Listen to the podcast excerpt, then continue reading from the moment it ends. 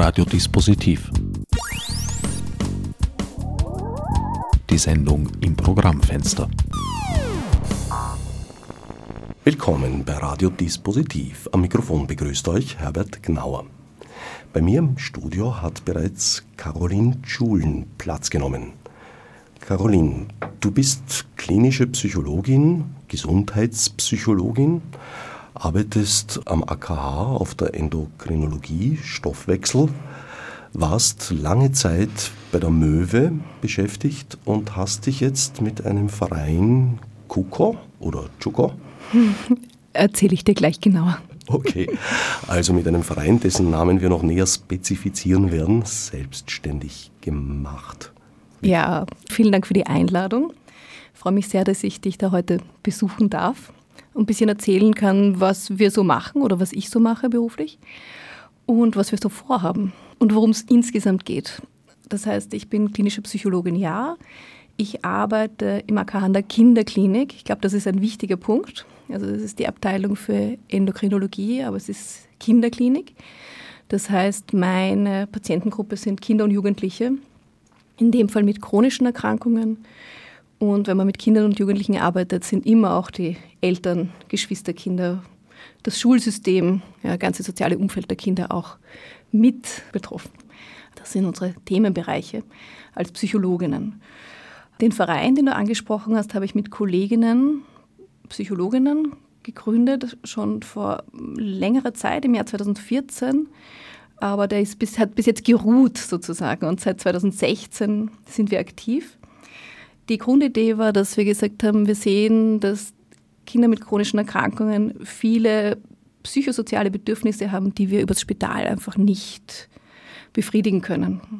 Brauchen Angebote, die wir da nicht anbieten können, die auch übers Spital nicht finanziert werden. Und der Verein war die Idee einer Trägerorganisation, über die wir Angebote finanzieren können. Das heißt, wir sorgen dafür oder wir bemühen uns um Gelder von Firmen oder auch private Spenden und versuchen damit Angebote für diese Kinder und ihre Familien zu finanzieren. Kinder mit chronischen Erkrankungen meint in diesem Fall insbesondere Kinder mit Stoffwechselerkrankungen.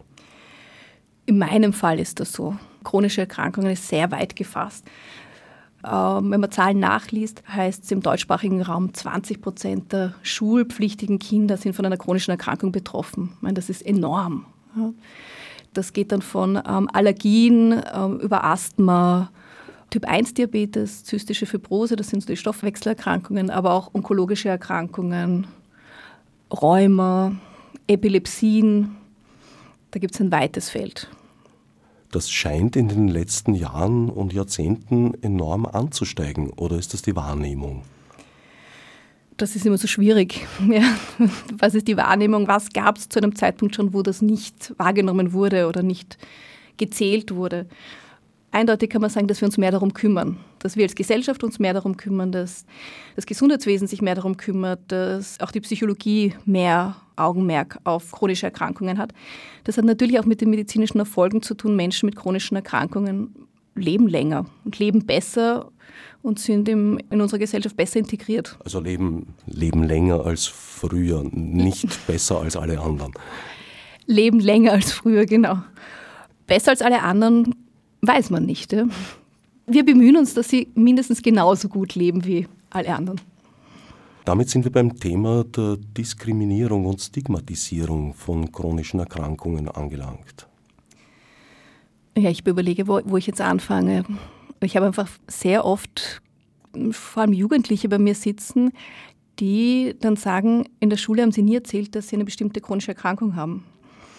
Es gelingt ihnen zu verheimlichen, dass sie zum Beispiel beim Typ-1-Diabetes prinzipiell sechs bis achtmal am Tag Blutzucker messen sollten und täglich Insulinabgaben brauchen zu den Mahlzeiten, ähm, aber auch ein Basisinsulin. Das heißt, eine sehr komplexe Erkrankung, die viele therapeutische Maßnahmen erfordert und sie schaffen das in der Schule oder vor Freunden zu verheimlichen. Das ist eine unglaubliche Leistung, die aber sehr viel Energie in Anspruch nimmt. Ähnlich bei Kindern mit einer zystischen Fibrose oder mit einer Epilepsie die wirklich viel Energie daran setzen, dass in ihrer Peer Group oder in der Schule vor den anderen zu verheimlichen, um nicht anders zu sein, um nicht ausgegrenzt zu werden, um nicht ähm, bemitleidet zu werden. Das führt natürlich dazu, dass sie teilweise die medizinischen Erfordernisse oder das, was sie für ihre Gesundheit bräuchten, vernachlässigen. Das muss man schon auch sagen. Und ein ganz, das ist ein weiterer wichtiger Punkt von psychologischer Seite, dass für sie selbst sehr viel ihrer Identität doch auch mit dieser Erkrankung zu tun hat und dass sie diesen Teil aber versuchen zu verleugnen, wegzudrängen, ähm, nicht zu zeigen. Und ein weiterer Punkt, den ich ansprechen möchte, in Österreich sagen wir chronische Erkrankungen. Das ist etwas, was mir gar nicht gefällt. Auf Englisch gibt es den Begriff Chronic Condition. Das bedeutet mehr so ein chronischer Zustand. Und Sprache macht auch Wirklichkeit. Prinzipiell kann man mit vielen dieser Erkrankungen in die Schule gehen, man kann einen Beruf erlernen, man kann Familie gründen, also man kann ein vollwertiges Leben leben. Ähm, Erkrankung bedeutet aber immer etwas von Einschränkung. Du hast ja jetzt gerade Furcht vor Ausgrenzung mhm. genannt. Aber kann es nicht auf der anderen Seite auch ein Teil davon sein, einfach, äh, wie soll ich sagen, die Sehnsucht nach Normalität? Die Sehnsucht nach Gesellschaft von Menschen, die von der Erkrankung nichts wissen und einen daher auch nicht danach behandeln? Natürlich, wir als Menschen wollen vor allem als Ganzheit oder Gesamtheit gesehen und erlebt werden. Also da geht es auch um, um Integrität und auch Angst vor Verletzung und ähm, gesund und lebendig sein. Das ist natürlich ein Wunsch, den wir alle haben. Und das Problem ist natürlich, dass Ausgrenzung passiert in ganz banalen Dingen. Gerade bei den Jugendlichen oder bei Kindern in der Schule, sie dürfen an bestimmten Aktivitäten nicht teilnehmen, wenn Erkrankungen bekannt werden. Sie werden eventuell gemieden von anderen, die aus Angst vor Ansteckung. Es besteht sehr viel Unwissenheit auch in Bezug auf die meisten Erkrankungen das ist die Furcht der anderen, das kennen wir ja auch. Es gibt Berührungsängste. Was könnte das für mich bedeuten? Aber auch Verunsicherung, wie gehe ich mit jemandem um mit einer chronischen Erkrankung. Es gibt Medikamente zu schlucken oder es gibt medizinische Devices wie Insulinpumpen, die getragen werden. Alles, was ein bisschen aus der Norm fällt, verunsichert und macht die Betroffenen auch angreifbar. Aber wäre es nicht gerade im Umfeld einer Schule relativ leicht möglich, da sozusagen mit Hilfe von Supervision die Klassenkollegen und Kolleginnen mit dieser Situation vertraut zu machen, ihnen Wege zu zeigen, wie man damit umgehen kann? Naja, gerade in den Schulen gibt es viele Bemühungen. Einfach, da geht es auch einfach um Sensibilisierung, Aufmerksam machen, aber auch Wissensvermittlung. Gerade in den Schulen gibt es sehr viel Bemühung, Wissen zu vermitteln, auch Awareness, also Aufmerksamkeit zu schaffen für die Bedürfnisse von Schülerinnen und Schülern mit unterschiedlichsten chronischen Zuständen, möchte ich jetzt mal sagen. Es ist nur leider so, das muss man auch sagen, dass unser Schulsystem zugepackt ist mit Lehrplan und dass es für viele ganz wenig Platz gibt dafür. Und es muss die Bereitschaft der einzelnen Betroffenen geben. Sowohl des betroffenen Jugendlichen, der betroffenen Familie und auch der Schule. Und da haben wir sehr unterschiedliche Erfahrungen gemacht. Es gibt Schulen, die sehr offen damit umgehen, die sich freuen quasi über den Anlass, die uns auch zu, also uns Psychologinnen, aber auch Ärzte oder ähm, auch anderes medizinisches Personal einladen für Vorträge. Und es gibt andere Schulen, die eigentlich versuchen, Kinder mit zusätzlichen Herausforderungen, wie chronische Erkrankungen eben sind, aus der Schule zu entfernen oder nicht in der Schule aufnehmen wollen. Teilweise auch aus Angst. Obwohl, wenn wir davon ausgehen, dass die Schule ein Ort sein soll, wo Menschen auf ihr Leben vorbereitet werden, natürlich ist es ein Teil unserer Realität, die wir ja auch als Erwachsene dann erleben. Das stimmt. Ich, ich, bin jetzt nicht im Schulwesen tätig und, und bin ja auch keine Lehrerin und keine Pädagogin. Ähm, nur soweit ich weiß, gibt es nach wie vor auch im Ausbildungsplan für Pädagoginnen oder an den pädagogischen Hochschulen kaum Platz für medizinische Themen. Also werden nicht darauf vorbereitet, wenn wir von dieser Zahl 20 Prozent der Kinder oder Jugendlichen sind von, von chronischen Zuständen betroffen.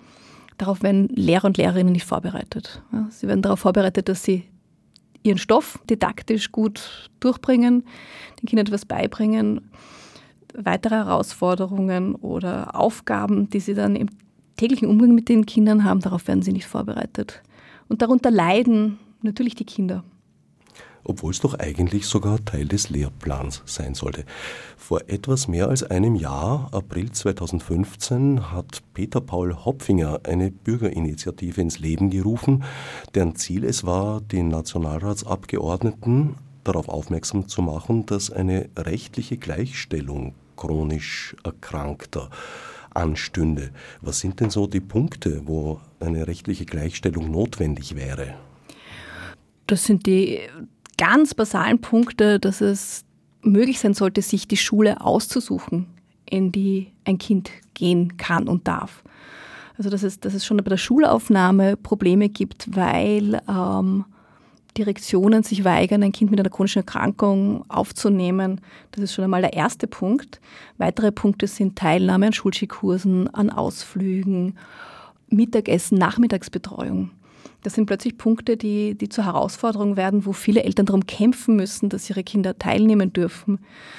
Ich kenne Eltern, die haben die halbe Volksschulzeit ihrer Kinder im Auto vor der Schule verbracht, um auf Abruf bereit zu sein, weil die Schule gesagt hat, wir nehmen ihr Kind nur, wenn sie innerhalb von fünf Minuten in der Schule sein können. Das betrifft wiederum vor allem die Mütter. Das ist dann auch so ein Thema, das mich als Frau sehr betroffen macht, dass sehr viele Mütter von chronisch kranken Kindern dadurch einfach aus dem Berufsleben kippen. Die Initiative von Herrn Hopfinger hat damals begonnen, ausgehend von Kindern, die von Typ 1 Diabetes betroffen sind, ähm, hat sich dann ausgeweitet auf die große Gruppe aller chronisch kranken Kinder. Und soweit ich das mitbekommen habe, gab es einiges an Aufmerksamkeit, aber von einer Lösung und Gleichstellung sind wir weit entfernt oder von einer gesetzlichen, zufriedenstellenden gesetzlichen Regelung. Also es war ein kleiner Schritt in Richtung Information. Hey, hier gibt es ein Problem, aber Lösungsansätze sind da keine aufgetaucht. Also der Schritt war gar nicht so klein. Es wurde wirklich sehr, sehr viel, sehr viele Schritte, würde ich, würde ich sagen, wurden gemacht. Es war auch eine Ärztin, die Frau Dr. Damm, maßgeblich beteiligt. Es wurden viele Politiker angeschrieben, kontaktiert. Es gab viele Gespräche. Was das Schwierige an der Umsetzung ist oder wo sich ähm, wer wehrt, das, das weiß ich jetzt nicht. Aber wer den Gewinn hat, dass es, dass es da keine gesetzliche Regelung gibt. Man muss schon noch sagen, dass es, denke ich, von, von der schulischen Seite viel Widerstand gibt. Es gibt große Ängste von Lehrern und Schulen, sich auf einem Gebiet zu bewegen, wo sie medizinisch zu wenig ausgebildet sind. Da geht es dann um Haftungsfragen, falls etwas passiert. Sie fürchten sich vor Akutproblemen wie einem Hypo bei einem Diabetiker. Genau. Bei Diabetikern könnte das ähm, ein Unterzucker sein, der bis zur Bewusstlosigkeit führt. Bei Kindern mit Epilepsie natürlich eine, auch eine plötzliche Bewusstlosigkeit, ähm, asthmatische Anfälle, die dann zu Erstickungssymptomen führen. Kleines Randthema, da gibt es eine Form von kindlicher Epilepsie, die dann meistens im Alter der Pubertät verschwindet. Epilepsie ist nicht mein Spezialthema, aber das gibt es ja. Also im AKH, ganz in der Nähe von meinem Zimmer, werden viele Kinder mit Epilepsie behandelt. Die haben im Kindesalter immer wieder so episodisch Anfälle und werden über Jahre gescreent und das verliert sich dann in den meisten Fällen. Mir hat vor vielen, vielen Jahren mal ein Mediziner gesagt, dass es da eine große Anzahl von Fällen gibt, man weiß natürlich naturgemäß nicht wie viele, äh, von nicht erkannter kindlicher Epilepsie, weil da keine Anfälle im Sinn von Ohnmachten auftreten, sondern im Sinn von Absenzen. Das mhm. heißt, die Kinder haben äh, Momente, wo sie nicht aufnahmefähig sind. Das perfide ist, dass einen solche Momente ja in der eigenen Erinnerung nicht abgehen. Und er hat gemeint, dass das äh, gerade unter Stress sehr oft der Fall ist, also in einer Schulsituation. Der Lehrer fragt das Kind, das Kind schaut ihn groß an und reagiert nicht. Und der Lehrer fragt immer strenger und das Kind wird immer nervöser. Und äh, in Wahrheit äh, hat er eine nicht oder sie eine nicht erkannte Epilepsie, die oft nicht diagnostiziert wurde, ist aber dann in der Sonderschule gelandet, weil das Kind für dumm gehalten wurde. Ist da die Chance inzwischen auf eine ordentliche Diagnose größer geworden? Äh, das spricht ganz viele Themen an. Also einerseits das Thema, dass viele Kinder aufgrund Erkrankungen oder, oder sonstiger Belastungen in der Schule nicht die Leistung erbringen, die sie sollten oder nicht der Norm entsprechen, nicht die Aufmerksamkeit erbringen und dann als dumm oder als ungenügend oder als faul abgestempelt werden, ohne dass den Lehrern bewusst ist, was wirklich dahinter ist. Ich bin überzeugt davon, dass sich das gebessert hat, dass sich das in den letzten 20 Jahren sehr gebessert hat und dass es nach wie vor ähm, ein großes Bemühen gibt von allen Seiten, dass es mehr Aufklärung gibt. Und Lehrer sind viel aufmerksam oder auch Lehrerinnen, die es in der Volksschule vor allem oft gibt, sind viel aufmerksamer es wird viel schneller nach Hintergründen gesucht, es wird mit Eltern gesprochen, es werden Experten herangezogen. Also da hat sich schon viel getan. Die Bemühung um jedes einzelne Kind ist sicher größer geworden. Andererseits führt das natürlich auch zu einer Belastung des Systems. Das ist bei uns im Spital auch so. Wir bemühen uns um jeden einzelnen Patienten, Patientin. Dafür sind die Ressourcen oft gesprengt. Du bist ausschließlich mit Kindern und Jugendlichen befasst. Trotzdem die Frage, wie sieht das im Erwachsenenalter aus? Weil diese eben beschriebenen Diskriminierungen hören ja nicht auf dann mit der Matura, dem Lehrabschluss oder was auch immer. Meine Patienten sind Kinder und Jugendliche. Natürlich habe ich auch viel mit den Eltern zu tun. So gesehen sind das nicht nur Kinder und Jugendliche. Wie das mit den chronischen Erkrankungen im Erwachsenenalter ausschaut und wie, wie die Situation der Betroffenen ausschaut, das ist sehr unterschiedlich. Ich beschäftige mich gerade sehr stark mit dem Thema der Transition, das heißt der Übergabe von Jugendlichen aus der Kinderbetreuung in die medizinische Erwachsenenbetreuung, weil sich zeigt, Studien weltweit zeigen, dass Kinder und Jugendliche mit chronischen Erkrankungen im Erwachsenenalter medizinisch schlecht betreut sind und im Grunde ihre Erkrankung vernachlässigen die Erwachsenen, die ich treffe mit chronischer Erkrankung, versichern mir, sie haben das gut im Griff. Die meisten. Wenn man ein bisschen nachfragt, ist es in den allermeisten Fällen so, dass sie von medizinischer Seite her ihre Erkrankung vernachlässigen. Das tut ihnen gesundheitlich nicht gut. Und dass es auch da eine starke Tendenz gibt, diese Erkrankung zu bagatellisieren und in die Ecke zu stellen. Ein offener Umgang damit ist nach wie vor in den allermeisten Fällen sehe ich selten, sagen wir mal so. Aus den gleichen Gründen wie bei den Kindern? Aus den gleichen Gründen wie bei den Kindern. Ich habe, das fand ich sehr interessant. Ich meine, ich habe den ganzen Tag damit zu tun. Für mich ist es ein, ein sehr integraler Bestandteil des Lebens und wir alle kennen ähm, chronische Migränezustände oder, oder, oder Menschen mit Magenbeschwerden. Also es gibt fast niemanden, der sagt, ich bin total gesund bei Kindern vielleicht noch öfter, aber im Grunde sind wir alle von, von medizinischen Problemen betroffen. Eine Familie hat mir sehr deutlich gesagt, für sie war diese Diagnose ihres Sohnes mit Typ-1-Diabetes ganz klar, da gibt es jetzt eine Schwachstelle. Da sind wir angreifbar. Da ist unser Sohn nicht mehr voll leistungsfähig, wie wir uns das gewünscht hätten. Ähm, es gibt erstaunlicherweise Schuld- und Schamgefühle. Viele, viele Menschen mit, mit irgendeiner Form von Einschränkung schämen sich dafür. Und es gibt manchmal eigene oder manchmal bei den Eltern Schuldgefühle, was haben wir falsch gemacht, was hätten wir besser machen können, hätten wir das verhindern können. In den meisten Fällen ist das nicht so. Ja, da wären wir jetzt beim großen Fragenkomplex, ob unsere oft so titulierte Leistungsgesellschaft uns tatsächlich so viel mehr Leistung abverlangt als im frühindustriellen Zeitalter zum Beispiel. Nein, wenn man von den Arbeitsstunden ausgeht, ähm, haben wir jetzt, wie soll ich sagen, fast gemütliche Zeiten, muss man sagen. Also vorindustrielles Zeitalter. Ich bin jetzt keine Soziologin, aber ich glaube, es ist schon sehr klar, dass es noch selten eine Gesellschaft gab, so wie wir jetzt, die Gesellschaft, in der wir leben, mit so viel Urlaub, mit so viel Zeit, wo man die Füße hochlegt und ein Buch liest, fernsieht oder am Strand in der Sonne liegt. Also ich glaube schon allein, um das Überleben zu sichern, war das die meiste Zeit der Menschheitsgeschichte nicht möglich. Andererseits muss man schon noch sagen, das Tempo, mit dem sich unsere Umwelt verändert, das merke ich schon auch an den Kindern und Jugendlichen und den Eltern. Also die Informationsflut, ja, das, was man alles wissen und machen könnte, also der Anspruch ist sehr gewachsen. Ob wir das dann wirklich leisten, ist die andere Sache. Aber man trägt ja diesen Rucksack der Ansprüche mit sich herum.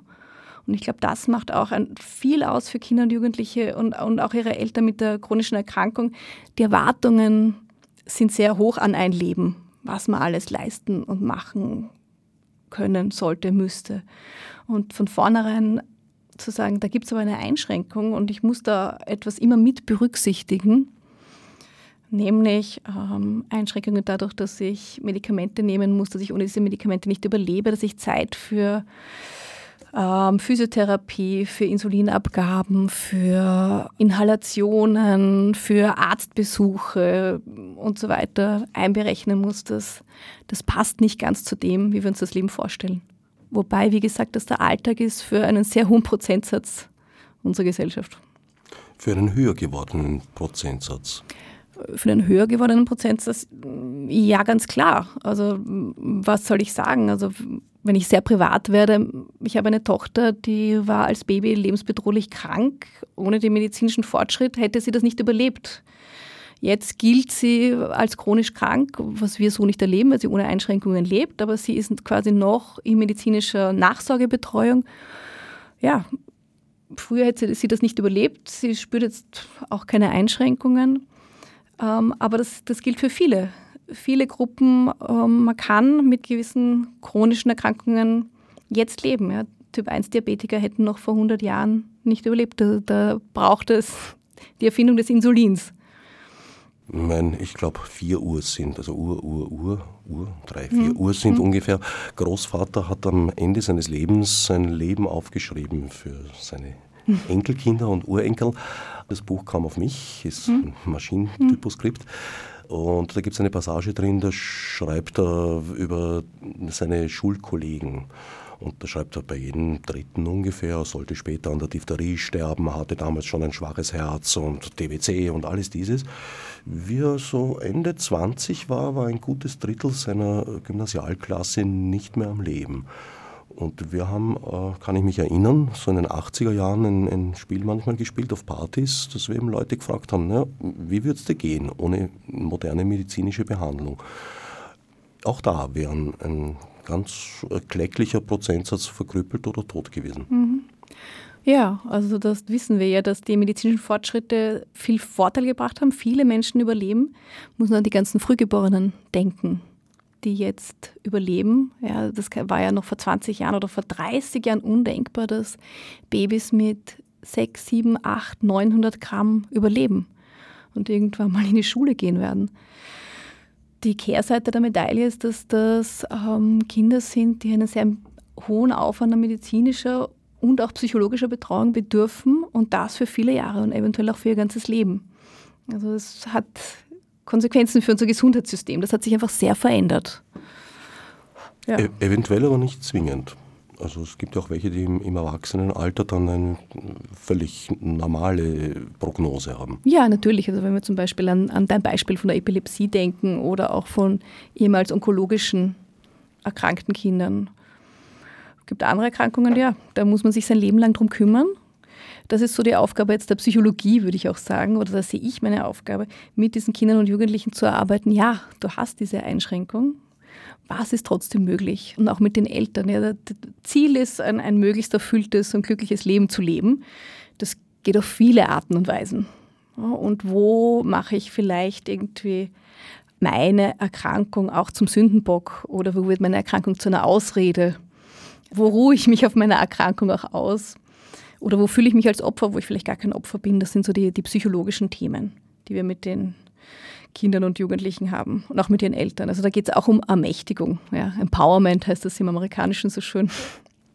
Und die Chance auf ein solches Leben sollte wohl jeder und jede bekommen.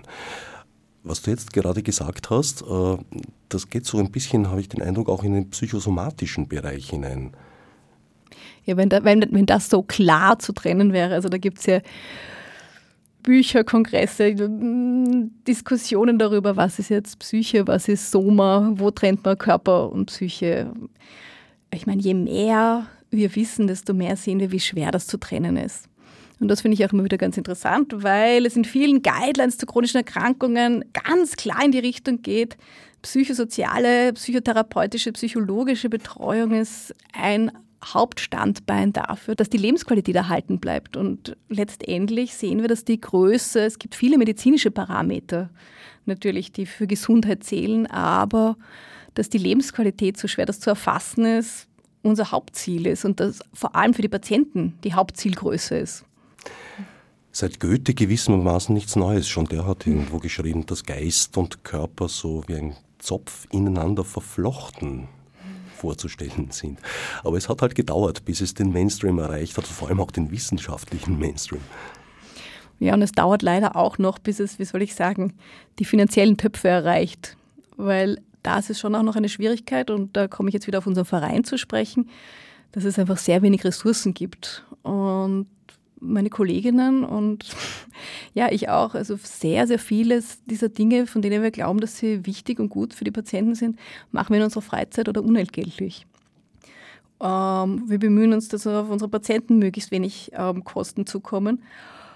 Aber im Grunde ist das, wie soll ich sagen, da subventionieren wir oder da unterstützen wir ein System, das ich nicht richtig finde. Ja, als Psychologin sehe ich, was Patienten auch gut tut, was sie sich auch wünschen, was wir als Psychologinnen leisten können, nämlich genau zu erforschen, worum geht es in der Lebensqualität, was erhöht die Lebensqualität, wie kann man da professionell zur Erhöhung der Lebensqualität beitragen und zu schauen, dass das auch gewürdigt wird, wertgeschätzt wird und das heißt halt in unserer Gesellschaft auch bezahlt wird. Nicht nur in unserer Gesellschaft, ich glaube, das ist seit Menschengedenken so.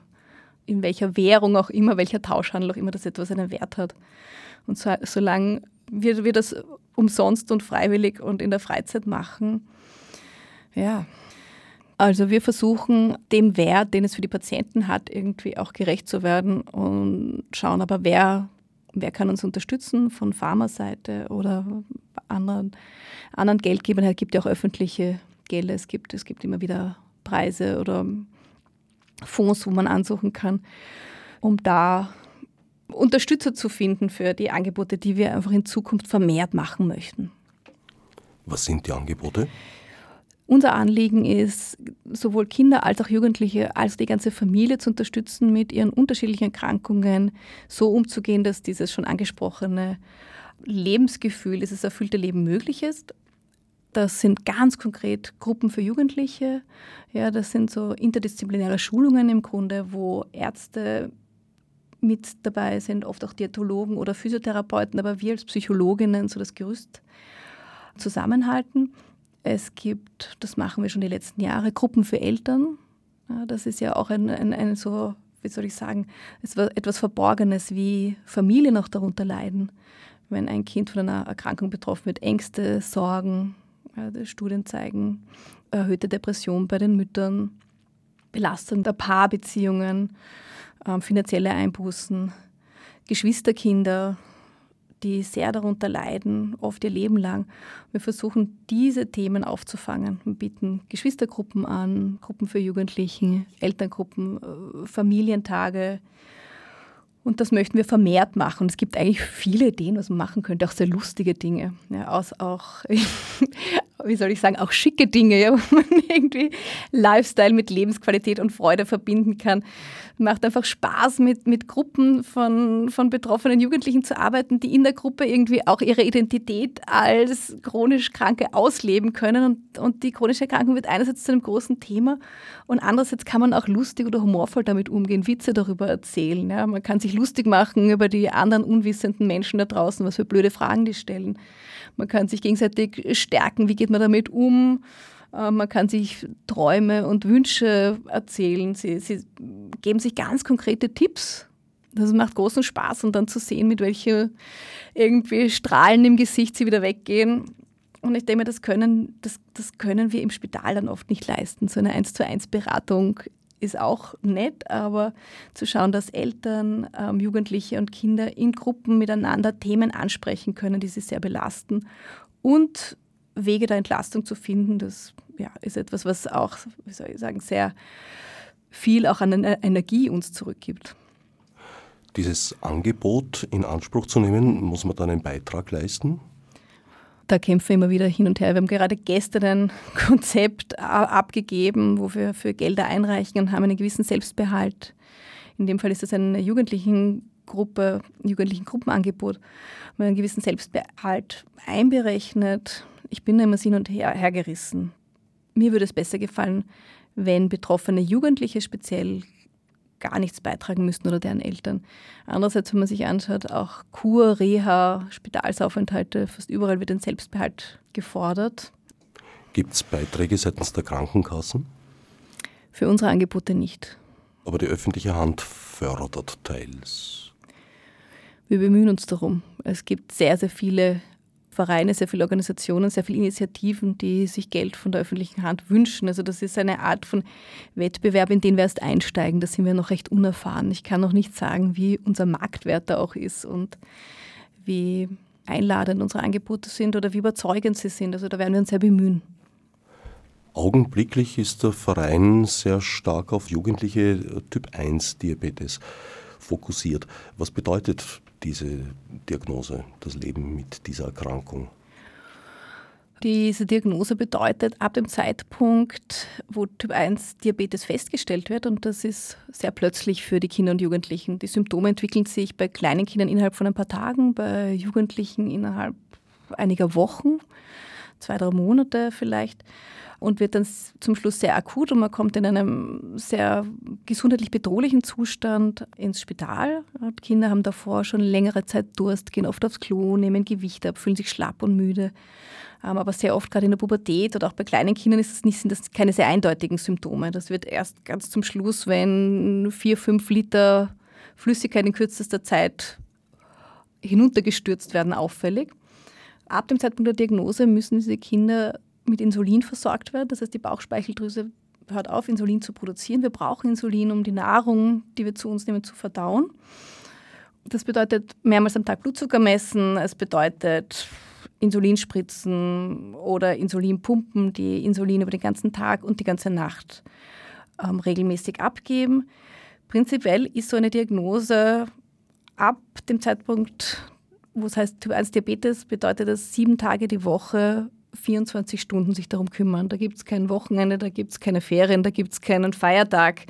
Man muss sich permanent darum kümmern. Es gibt andere chronische Erkrankungen, das muss man schon sagen, die viel weniger therapieaufwendig sind und um die man sich nicht täglich kümmern muss, die nicht so schnell in einen lebensbedrohlichen Zustand führen. Das ist so das ganz große Thema beim Typ-1-Diabetes. Er kann innerhalb weniger Stunden oder Tage zu einem lebensbedrohlichen Zustand führen.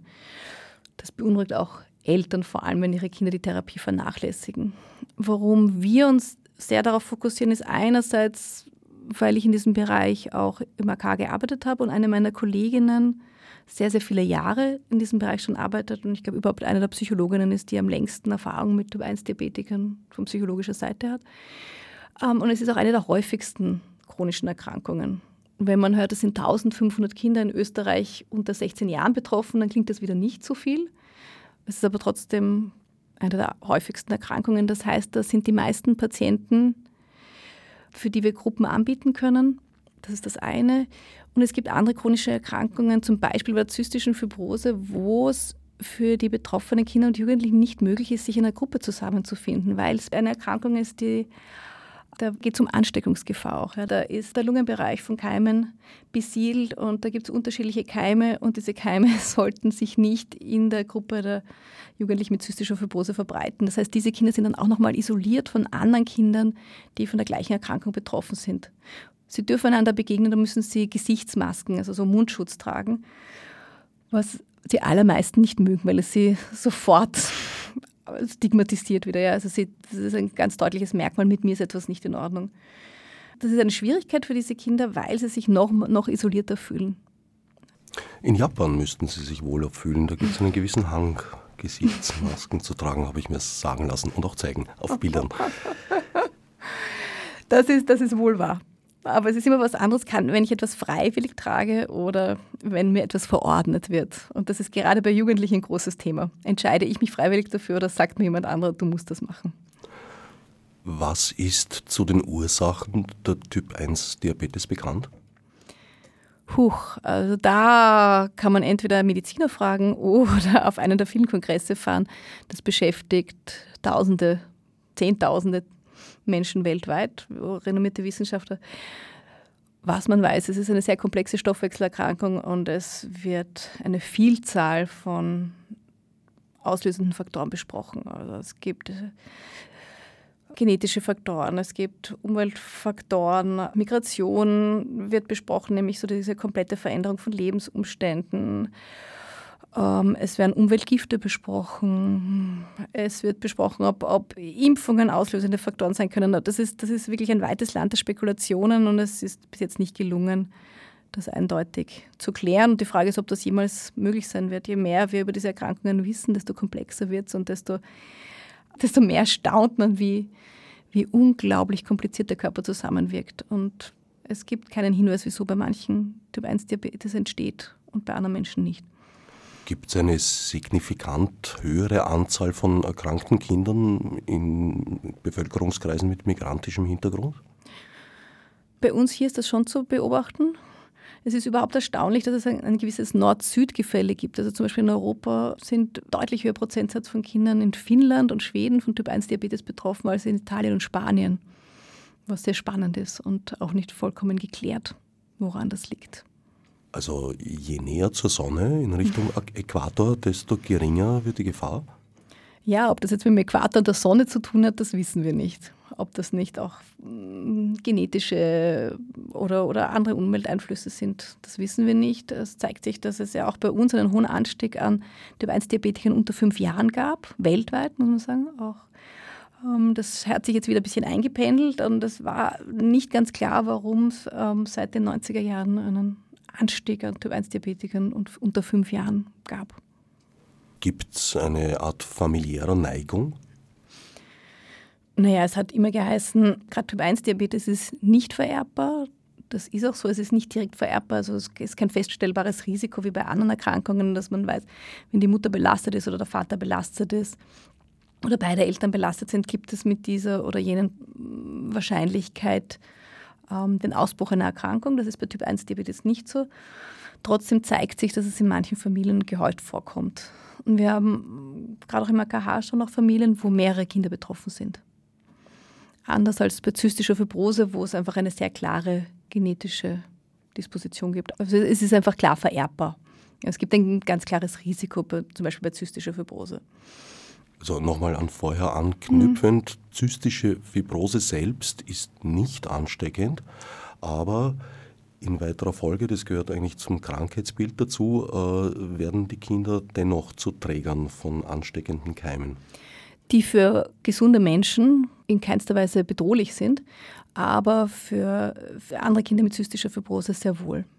Die Kinder können auch nicht alle an den gleichen Tagen zum Beispiel zum Ambulanztermin ins AKH kommen. Und das führt natürlich auch zu dem Gefühl, ähm, gibt dann Jugendliche, die sagen, sie fühlen sich fast wie aussätzig, weil sie mit anderen von der gleichen Krankheit betroffenen Kindern gar nicht zusammen dürfen oder weil sie im Spital nur mit Maske herumgehen dürfen oder wenn sie im Spital aufgenommen werden, brauchen immer wieder Antibiosekuren, bekommen zwei Wochen durchgehend Antibiotika, um diese Keime irgendwie im Griff zu halten und dürfen sich aber dann nicht frei bewegen. Also sie, sie spüren dann plötzlich auch die Einschränkung durch ihre Erkrankung.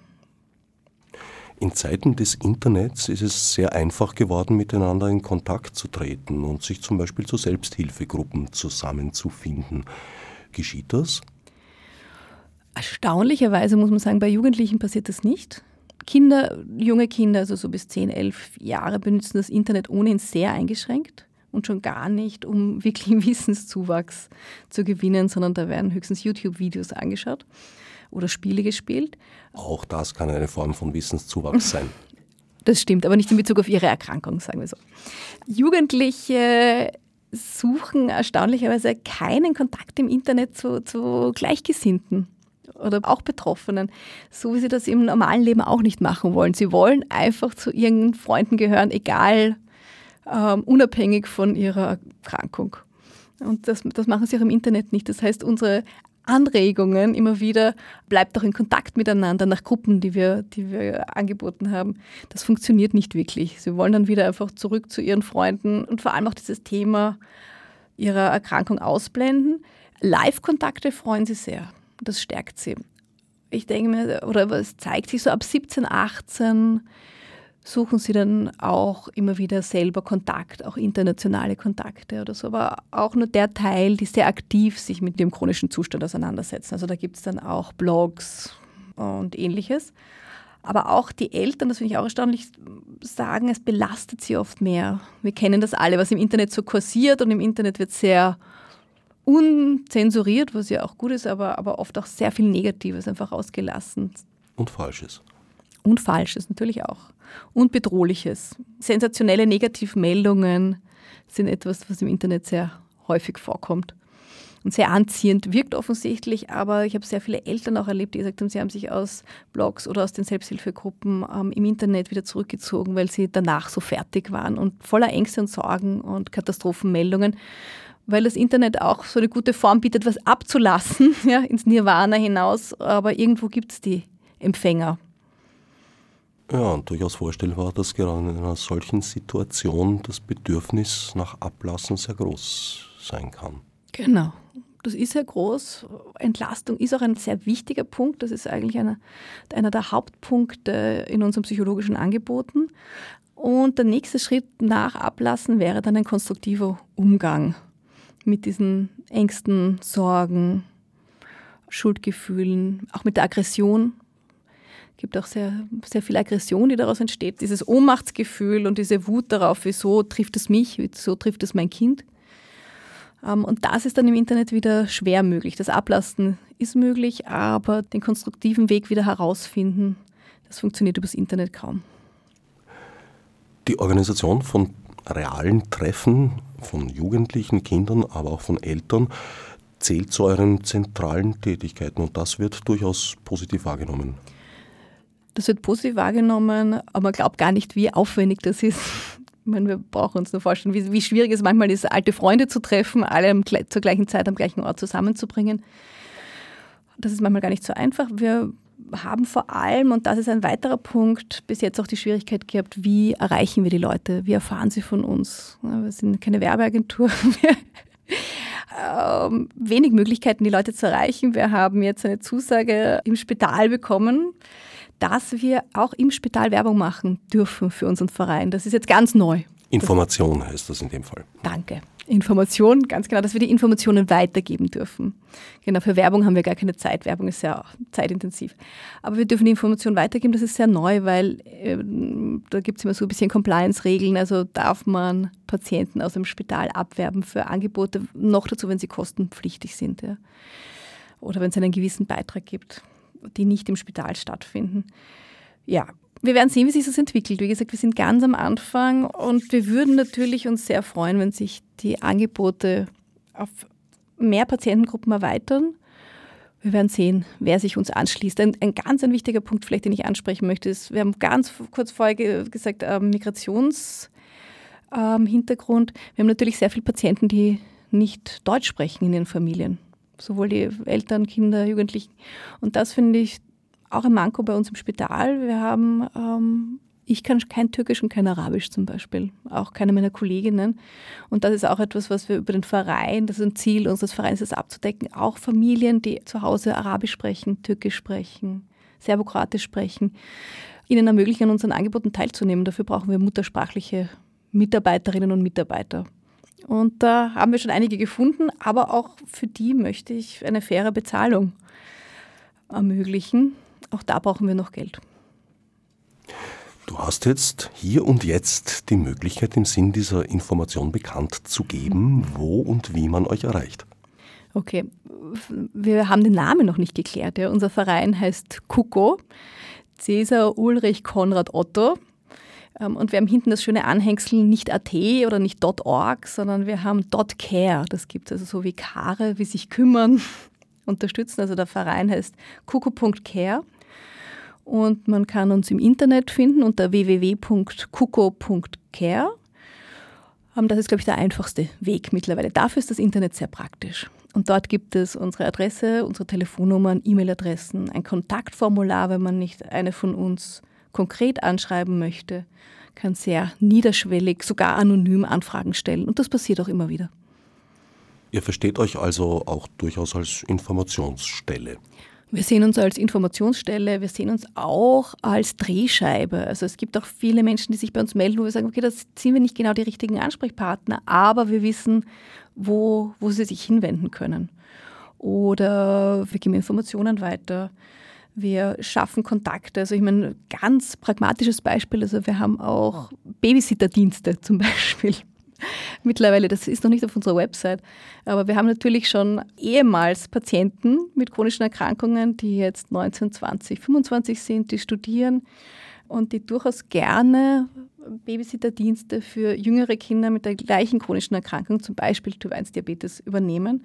Und die Eltern sind sehr beruhigt, wenn sie sagen, okay, unsere Babysitterin kennt sich mit dieser Erkrankung aus. Der kann ich mein Kind anvertrauen, weil sonst kann niemand länger als eine Stunde auf mein Kind aufpassen, weil dann ist schon die nächste therapeutische Maßnahme möglich.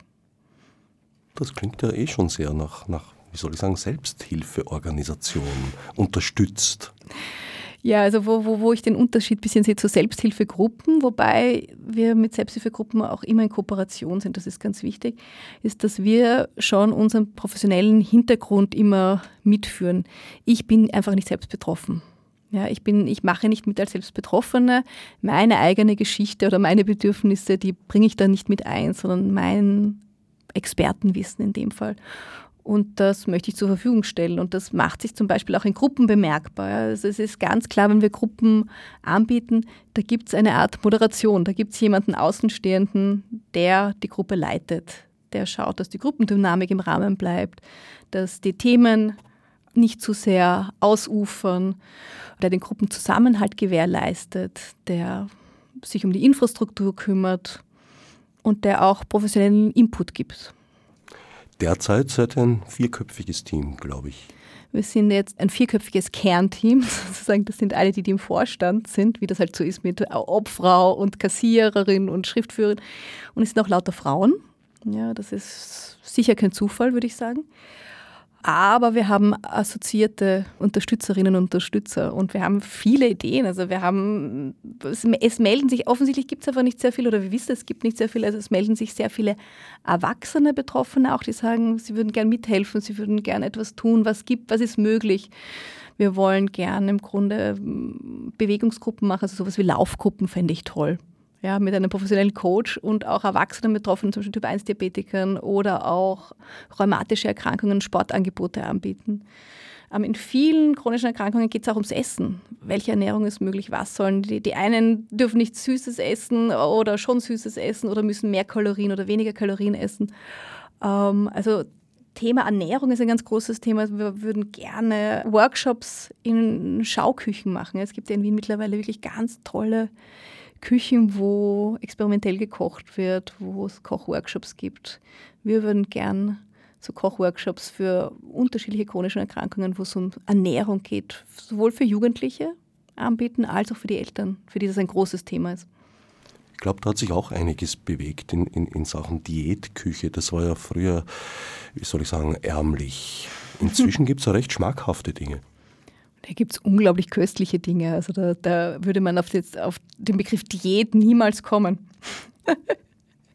es gibt ein wunderbares Buch von der Diätköchin vom König in Äthiopien. Ich werde dir den Link schicken. Was da unter Diätküche fällt, ist erstaunlich. Das können wir uns jetzt nicht mehr vorstellen. Das waren Festbankette für 3000 Menschen. Also das ist eine Zeit her, weil ich glaube, äthiopische Festbankette sind zurzeit nicht so üppig. Nein, das ist ein Zeitl her. Aber gar nicht so lang. 60 Jahre, 70 Jahre, 60 Jahre. Alle Hörer und Hörerinnen können dieses Link dann selbstverständlich auf der Seite der Sendereihe am Website des Freien Radios eures Vertrauens nachlesen. Wie sieht es mit Perspektiven aus? Du hast vorher gemeint, du würdest oder ihr würdet euch gerne vom Typ 1 ausgehend weiter verbreitern auf andere chronische Erkrankungen. Ja, unbedingt. Also, das betrifft viele Bereiche. Wie gesagt, 20 Prozent der Kinder oder Jugendlichen sind, von einer chronischen Erkrankung betroffen. Wir brauchen dafür Personal sozusagen. Personal, das sich gut auskennt und das Ressourcen hat und speziell ist auch Psychologinnen und Psychologen. Wir werden sehen, wo es sich hinentwickelt. Das wird sich zeigen, wenn die betroffenen Kolleginnen und Kollegen mit einsteigen. Der Verein ist auf der Suche nach ehrenamtlichen Engagement, aber auch professionell bezahlt. Genau, beides. Also kein Verein kommt ohne ehrenamtliches Engagement aus. Das wird immer wieder zu leisten sein. Das wollen wir auch selbst leisten und freuen uns über alle, die sich bei uns melden und mitmachen wollen und vor allem auch mit Ideen und Eigeninitiative kommen. Also wir sehen schon auch als Plattform und als Menschen, die etwas ermöglichen und vernetzen. Es ist ja doch so, dass wir in diesem Bereich mit sehr vielen Menschen und Vereinen und Institutionen vernetzt sind. Ähm, wir können nur nicht, die Zeit ist begrenzt, die 24 Stunden pro Tag sind leider enden wollend. Das heißt, ich freue mich immer über Menschen, die sich bei uns melden und die auch eigeninitiativ sagen, das und das kann ich mir vorstellen zu machen. Wie schaut es aus? Kann ich bei euch andocken? Kuko.care, wie wir inzwischen wissen, keine Sorge, ich hätte dich auf die Namensgeschichte schon noch angesprochen, aber du bist freiwillig damit herausgerückt. Coco.care im Internet zu finden, wie gesagt. Marianne König, Caroline Schulen, die Gründerinnen. Wer in irgendeiner Form daran Interesse hat, sei es Selbstmitarbeit, äh, sei es als Betroffener oder Betroffene, melden bei kugo.care. Ich danke Caroline Schulen für den Besuch im Studio und allen anderen fürs Zuhören. Als Margot mit Fichte subsidiar